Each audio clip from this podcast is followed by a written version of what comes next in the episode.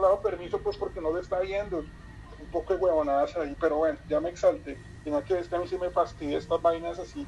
O cuando mandan un trabajo, querido profesor, le envío este trabajo que he hecho con esfuerzo, dedica, mande ese puta y ya me ponga la lambera ahí que yo ni voy a leer eso. O sea, conmigo edítense, nos van un trabajo, ni escriban nada, simplemente suban y ya que yo no voy a leer, profesor, este trabajo le agradezco porque pude aprender pura mierda, usted copió,